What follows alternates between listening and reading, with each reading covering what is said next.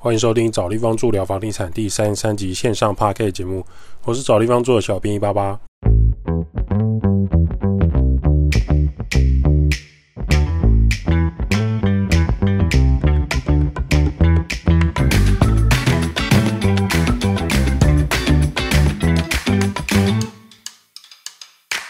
找地方住聊房地产，找地方住是一间老屋翻新租赁管理公司。我们服务项目有帮屋主代租代管理房子、包租代管服务、装潢设计工程、局部小工程协助、布置软装设计。有官方网站 IG 赖连接，有相关服务可以写 email 或加赖官方账号询问。找不到连接的人，请直接到官网，拉到官网最下方就有连接。有一个过去探讨过的事情，再跟大家分享。关于住家古迹老宅为什么忽然起火？为什么台湾有一些房子会自然起火呢？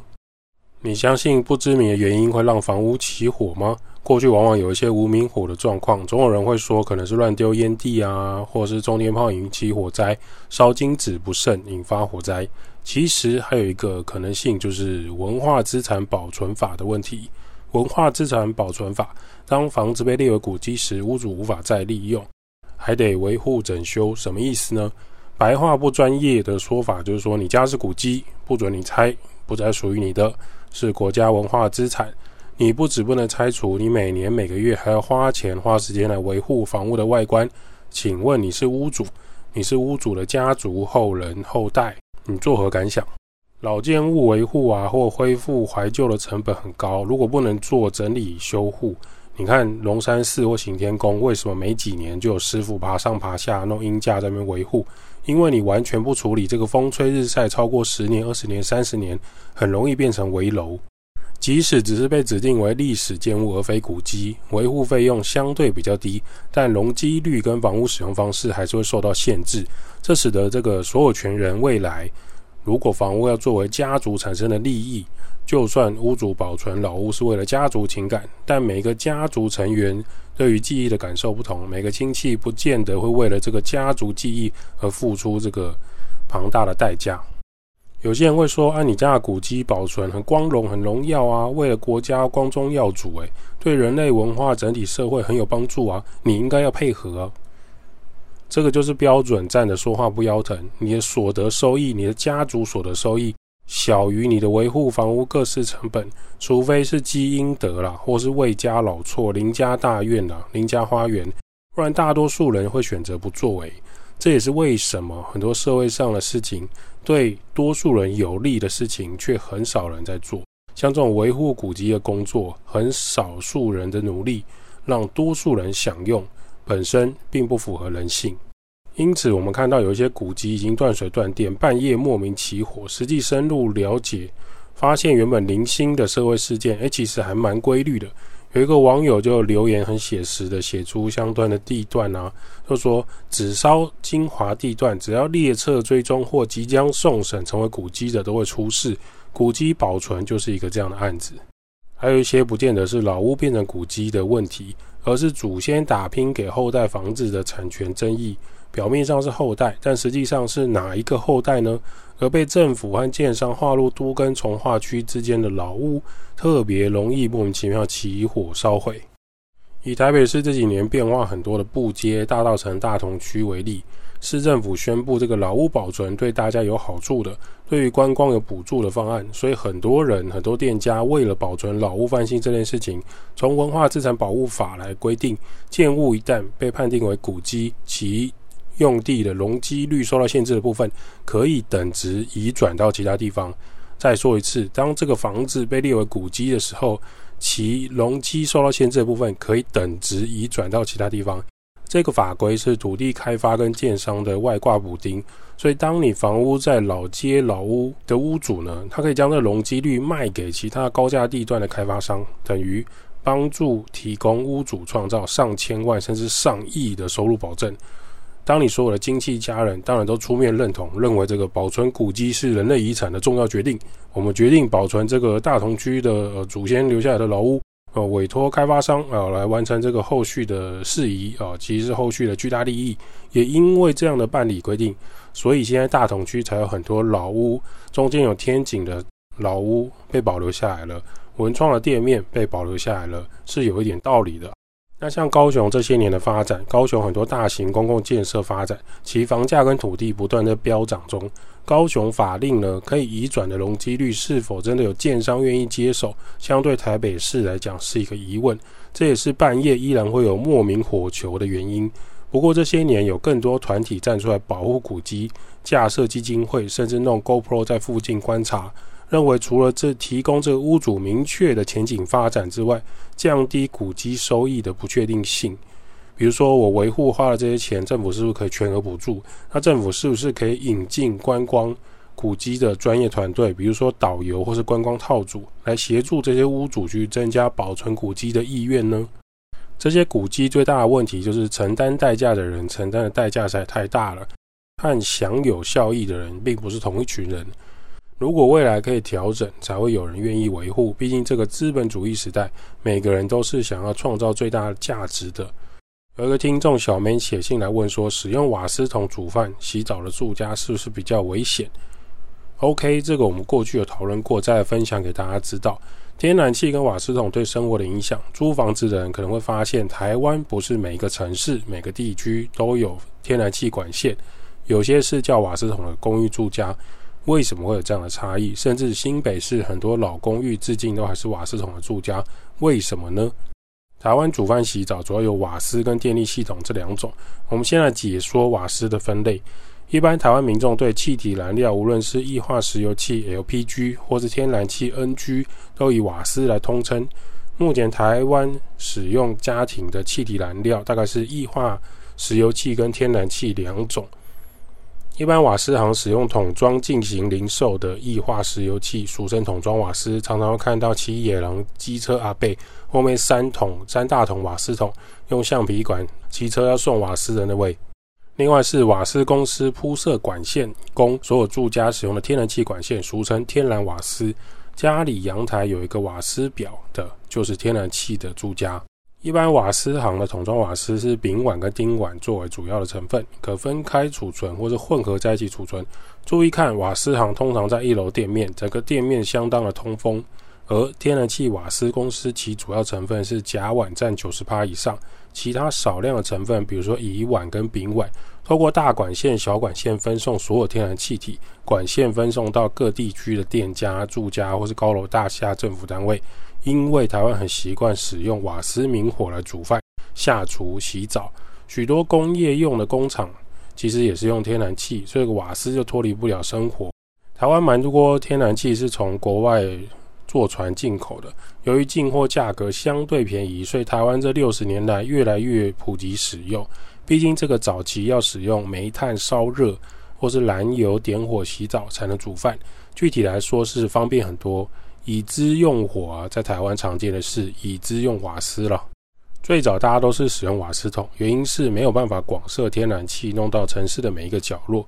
随着这些年的都市建设计划，有规划好的天然气主干线管道，或安排在马路下方的行走区域。某些从化区啊新发展的城市乡镇，就会有所谓的天然气公司瓦斯行安排的天然气安装增设。以方便度来讲，天然气绝对比瓦斯桶方便多。安装瓦斯桶的住家使用，可以想象瓦斯桶就是一颗大电池，用完了就换一颗；而天然气管线就是拉一条管线到你家，让你不需要换电池，打开开关就有电可以使用的概念。方便自在来讲，当然天然气管线是胜出许多。接着就是大家经常吵架的项目，究竟天然气还是瓦斯桶谁比较危险？普遍来说，大家都会说瓦斯桶，因为瓦斯桶跟换电池还是有些不同的。换瓦斯有一些专业证照、技术和安全规范在。纵使现在时代进步，瓦斯转接头比以前安全方便许多，有漏气异常都可以侦测出来，但它还是有一点点小门槛在的。所以人们对于瓦斯桶感到害怕，通常是因为看到很多新闻了。或者是说有一些案件发生，不过请大家观察一个状况：你去夜市、你去骑楼小吃店吃到的这种小吃美食啊，炒饭、炒面、炒乌龙啊、锅烧意面、卤味摊、鸡蛋糕、章鱼烧，这些店家绝大部分都是使用瓦斯桶。除了站在门口之外，也有横躺在地板上使用的，或是有一些厨师啊大哥抓着瓦斯桶用力摇晃，想要弄挤出最后一点点。气体来准备料理的。如果这些东西真的每一颗都像炸弹这么危险，为什么政府没有立法阻止呢？因为瓦斯桶的必须性实在太大，如果不让瓦斯桶进入餐饮或住家，就要每个区域理论上都要能提供天然气的增设，广设更多天然气管线才对。请问厂商有足够的经费或能力来处理吗？政府有没有要介入处理这些后续相关的事情？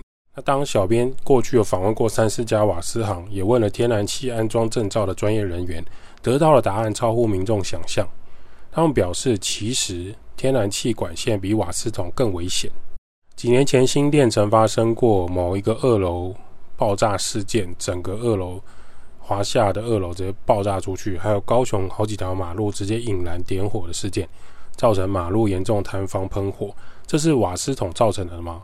不是，是天然气管线连锁的效应。天然气管线就像赤壁之战的曹操，把每一艘船都连接在一起，一旦烧起来，就是所有管路整个点燃。瓦斯行师傅开玩笑说：“如果战争呢要引发城市瘫痪，小粉红锡包子直接瞄准天然气供应的管线，就可以让好几条街道跟大楼同时爆炸。听起来很可怕，但这就是一整条天然气管线的问题。如果瞄准我们小小的瓦斯行，只是店面爆炸而已，战略上还是有差了。那么，除了几年前新店跟高雄这个天然气管线事件，后面台湾就没有再发生这种天然气危险了吗？”并没有。今年二零二三年六月，竹北气爆事件凌晨就有人打电话反映瓦斯有味道，瓦斯味道很重，瓦斯漏气，发生在新竹的竹北市石化气爆炸事件。上午八点的时候，竹北市压力侦测开始出现异常，更多更多的电话打过去说瓦斯外泄，住住宅的火警的警报，气爆造成多处民宅和商家受损，超过七十六人没有办法回家，需要安置。当天晚上，在主要的受灾区域又再次被通报疑似有瓦斯泄漏。最重的伤者为陈姓少年，他是在那个竹北的中正东路帝王至尊大楼的住户。他睡梦中天然气管线从阳台爆炸，紧急送医。这件事件的后续呢？新竹县政府说会负起一切的责任。那为什么是政府来背这个责任呢？因为新竹县长杨文科同时兼任新北瓦斯公司董事长一职。百分之百的关谷啊！县长兼任新竹这个瓦斯公司董事长早已成为惯例。有天然气公司同时是大官的县市，只有新竹县首长。那新竹瓦斯公司的总经理呢？邱世昌当时对大楼天然气管线受灾户每人加发五千元慰问金，但是每户以五人为限，并将每人每日安置补偿至。一千两百块提高到两千块，并预付十四天，就是这十四天你们都不能回家，那我们会补偿你一些住宿费用。那么为什么人们会有这样的概念呢？认为瓦斯桶比较危险，可能跟电影啊或新闻案件、涉外案件联想有关。消防局人员表示，瓦斯桶要爆炸其实没有想象中的容易，要气体外泄超过二十帕在空气中，密闭空间才有可能被点燃爆炸。不过，更换瓦斯桶的安全动作，还有日常使用的安全注意，瓦斯桶就会需要专业的操作。因此，对于瓦斯专业证照人员来看，最大的问题并不是瓦斯桶或天然气管线，而是是否有气体外泄到密闭的空气当中。定期检查是否漏气，还有合格安全的专业人员勘察是必要的。不要因为省小钱而失去到更大的生命。很多住家不喜欢配合插管线跟。更换开关，还会怪师傅换开关来敛财。很多师傅觉得说，你都不让我进去检查瓦斯管线，一年、两年、三年，我要怎么知道哪边有问题？而且有些管线跟开关超过五年以上、十年以上都没有更换，老化的开关就是消耗品，要更换的。这一点还是很重要。费用上来说，其实瓦斯桶比天然气便宜许多，因为没有天然气的每个月基本费，主要是瓦斯本身的费用。这个瓦斯管线的维护费用，瓦斯桶呢，从制作完成送到住家或餐饮小吃店，在用完以前，它就是一次性的价格，等于你买了一颗电池放在那边，巨大的电池。而天然气管线呢，从大管路接到小管路，再拉到公寓内部，俗称的瓦斯管线，这些都是由高价格来分摊处理的，所以每个月会有个基本费。每个月天然气公司就算你都没有使用，依然会有基本费用。主要就是用来维护人员和检查管线啊，还有维护很多主干道的费用。这也是为什么很多公寓和区域至今都只有瓦斯桶，而没有天然气管线的原因。许多老屋主会觉得，我瓦斯桶用的很习惯，我不想要被收月租费，因此他们喜欢叫完一桶瓦斯，再叫一桶瓦斯的方式来进行。没有哪一种方式特别安全，也没有哪一种方式最最最便宜，还是要看使用者习惯。使用专业的瓦斯行，他遇到优秀的瓦斯配送安装人员，只要他遵守瓦斯专业安全规则，也是可以正常更换瓦斯桶来使用的。如果你喜欢方便的天然气，愿意安装铺设费用，就请天然气公司安排时间来施工。不过，由于台湾天然气在台湾算是地区性的垄断事业，管线安装都要由公司派出，安装费用非常高，而且安装师傅的时间也没有弹性，往往会弄到双方为了安装火气很大。之前有间公寓，刘大哥就跟我们分享，他为什么是瓦斯桶的住家。他曾经想要安装天然气管线，打电话过去询问，行政人员查询附近天然气主干道有一些距离。要请工程部报价，几天后才能回复。那一周后，工程部报价了，从马路主干道接到公寓的费用是十八万。公寓内部的管线在派人现场测量跟估价，要再等几天安排师傅敞勘。接着又过了几天，天然气师傅到现场丈量确认，他们预估现场施工从公寓一楼到室内的管线配路，这个走线大概六万多。两边估价单加起来是二十四万。如果他确定要施作，签名后缴费，他们公司就安排时间。但目前天然气工程繁忙，大概要三周后才有可能开始施工。后来刘大哥就放弃了。为了把房子从瓦斯桶改成天然气，要花二十四万，而且光是询问估价就已经花了一两个礼拜，要等他们工程安排，还要再等三个礼拜。我等于一个月后才有可能有天然气管线使用，这个就是如果你那栋公寓都没有人用瓦斯、天然气瓦斯的，那他们从主干道接到小干道，接到室内管线，加上室内的规划，差不多就是这些费用。刘大哥他立立刻打一通电话给瓦斯行，立刻就有专业的人员来配送瓦斯桶，洗澡跟煮饭分两桶使用。三个月也不过一千八百块，最后呢，刘大哥就没有选择天然气管线了。今天也是刘大哥一个月很浪费瓦斯一千八好了，跟一次就要二十四万安装天然气管线，你会选哪一个？这就是瓦斯行跟瓦斯桶存在各地的必须原因啊。由于瓦斯行跟天然气的竞争，天然气的霸道就不能算是垄断事业，这一点也让人感到不可思议。网友表示，天然气公司现在的态度就是不爽，天然气管线很贵，不爽我们安排时间很久，你就不要装啊！天然气管线我不分你，你怎么你你怎么你怎么接管呢？你没办法嘛？那你去叫瓦斯桶喽！这也是让人长期诟病的原因啊。第二个，天然气常见的纠纷就是诈骗行为，很多天然气公司的工作繁忙，有些事情会请外包厂商来处理，某些不良的厂商师傅。会挨家挨户的去更换天然气设备做诈骗，利用人们害怕天然气有危险的心情，明明设备是正常的，在正常使用的情况下，趁着白天只剩老人家在家的时候去按门铃拜访，告诉屋内住家需要更换天然气零件，这一点会加深人们对于天然气公司的负面形象。毕竟一般民众对于天然气设备的专业漏气检查并没有很在行，这一点诈骗行为很可恶，却也是无法可管。久而久之，就会让人对于天然气的保养呢感到心灰意冷。之前有些老屋主被要求更换软管或新增遮断器，就花了好几千元。至于是否换新安的，还是真的生锈处理，他们也不知道，导致很多老屋主后来就对于瓦斯桶的住家会觉得好像比天然气更容易保养。毕竟瓦斯行老师傅就已经变朋友了，每次来都顺便检查接头跟管线，做有一个保护的差异了。希望有解答到这个小 man 的疑惑。很多住家还是会有瓦斯桶，有一些困难点没办法克服。瓦斯桶没有特别危险，天然气也没有特别安全。定期维护检查，老旧管线开关就是要更换。有问题一定要找有证照的师傅来检查。只能说，目前瓦斯桶跟天然气管线这个爱恨泡泡剧还要继续演下去了。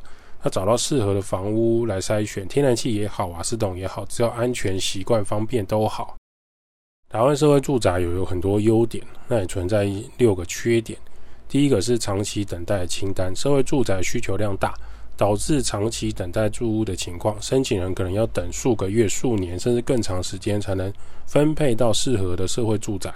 第二个资源不足，社会住宅计划受到资源的限制，包含土地跟财政资源，很可能导致没办法满足所有想要住社会住宅的人的需求。第三个住屋品质不一。社会住宅普遍存在于品质的差异啊，比如说设备老旧啊，维护不良，这可能对入住者的生活品质产生负面影响。第四个，社会负担，社会住宅计划投入政府大量的资源，可是也增加了政府财政压力，影响其他公共服务的提供。第五个，地点挑战，一些社会住宅位于城市的边缘或不太便利的地点，这可能对于入住者的交通啊、日常生活带来生活上的困难。比如说没有公车、没有捷运，出门需要自己骑车或开车。第六个，社区整合问题，社会住宅可能面临整合的挑战。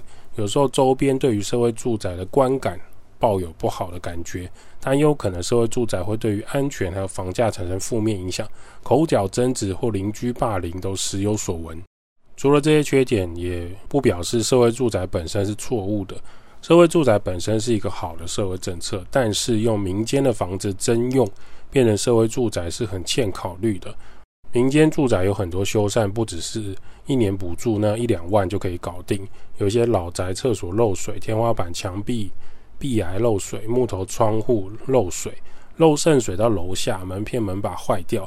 普通户的那种户外的热水器装在铁窗凸窗阳台内。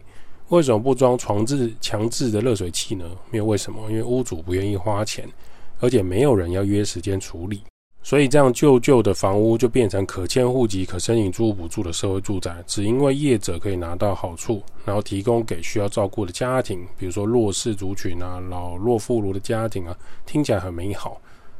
但实际上，我们近期已经遇到三组屋主房东告诉我们一些不良的经验。一开始想说社会住宅是有很多税收的好处啦，可以合法帮助政府跟弱势啊。结果呢，协助办理的社会住宅公司遇到要修缮已读不回，一问三不知。顶楼水塔水管漏水漏到一楼，后阳台都是水，没有设宅工作人员或师傅到场处理。最后是屋主房东找人找水电到现场排除问题。分享一个实际案例，其中一个屋主温妈妈跟我们哭诉。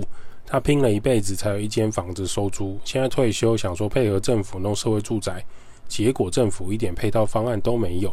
小编经过当事人同意分享这个社会住宅出租的经验，他曾经八个月没有收到房租，最糟糕的是三个月之后的社会住宅房客缴不出房租，两手一摊说：“我要照顾失智的爸爸，我儿子逃学骑车就不回家了，所以我没有办法缴房租。”然后那个。接洽的知名大品牌社会住宅，当初说是政府合作的，遇到这个状况，告诉我说：“哦，只能等押金扣完了，而你可以透过民法的告示告他来处理啊。”结果对方房客跟政府说：“我们不能侵害人权，不能入侵个人住宅，对着大家甩门霸占我们家。”我妈妈找了警察跟里长，那他们跟他挥挥手说：“这个哦，你写，你找内政部写公文看看。”里长办公室这边暂时无法介入那个民间的双方的问题，说他们很忙，但在汪妈妈看来，这个里长都在忙年底的选举。最后第十个月到了，温妈妈终于用了一些方法把里面的弱势家庭请走，那这边就不方便说明。温妈妈进去，整个屋内都是垃圾，厨房已经长虫生蛆了，厕所水龙头关不紧。不知道滴水滴了多久，信箱塞爆，去缴水费竟然要六千多元。屋内大量的垃圾要请环保公司来清运，请清洁公司来打扫，还要找水电师傅去维修很多项目。他至少花了八万多元才处理好这些事情。当初说服他变成社会住宅的业务，鸟都不鸟他，说这个是房客造成的伤害，可以跟房客求偿，可以去找律师处理。现在温妈妈只要接到电话，听到哦，我们是社会住宅的合作的公司，她立刻挂掉电话，就差骂他三字经。现在房子收回来自住，她不想租人的，她宁愿空在那边。未来有机会五年、十年后再说吧，她再考虑出租，收回来自己出租之类的，或是找人代租管就好。她不会再选择社会住宅，只能说她对政府非常非常失望。分享给大家参考，关于社会住宅这个不是随便乱讲了，这是温妈妈实际遇到的状况。请问谁来照顾屋主房东？那房东人很好，名下有房子，所以应该被房客欺负欠租吗？温妈妈提供家具家电都被破坏，看起来是很美好的政策，但不是政府狂撒钱就好。有没有一个单位可以真正强力介入处理这个社会住宅不缴房租、房客不搬离的方法呢？还是只能等法院来处理，而且就算拿到那一张纸，就可以马上做事情，请房客离开吗？屋内就会恢复原状吗？我妈妈说，请律师不是不用花钱，我八个月没有收到房租，我还要花钱请律师，我还要花钱清理屋内的垃圾，算了，我太伤心了，我未来绝对不考虑。关于社会住宅的分享大概是这样，如果你是屋主，你想要成为社会住宅。可能要三思了。很多业者业务说出来的建议，可能参考就好。找地方住，每个人都需要找一个宿舍地方住。代租代管、包租代管、装修工程、布置设计。p a c k a s e 分享租屋投资房地产。如果对于房地产相关、房东、房客、装修有任何问题，都欢迎 p a c k a s e 五星好评留言。小编收集后会在节目上跟大家 Q&A 分享喽。拜拜。